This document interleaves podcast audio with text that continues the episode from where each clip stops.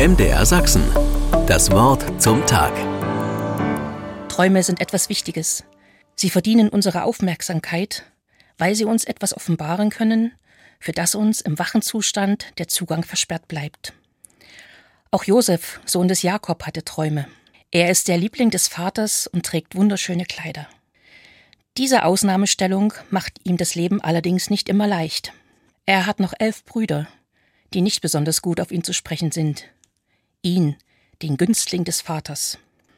Und nun erzählt er den Brüdern auch noch von seinen Träumen. Er träumt Dinge, die er so deutet, dass sich sein Vater und seine Brüder vor ihm verneigen. Er deutet seine Träume so, dass sie ihn ehren. Das bringt seine Brüder noch mehr gegen Josef auf. Irgendwann reicht es ihnen. Sie können diesen Emporkömmling nicht mehr ertragen und greifen zu radikalen Mitteln. Die Brüder beschließen, Josef zu töten. Aber als es dann soweit ist, bringen sie es doch nicht übers Herz. Stattdessen verkaufen sie ihren Bruder als Sklaven an eine vorüberziehende Karawane.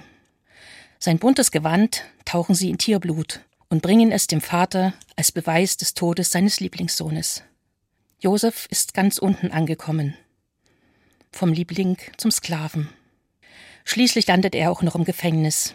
Dort zeigt sich, dass Gott ihm die Gabe schenkt, die Träume anderer zu deuten.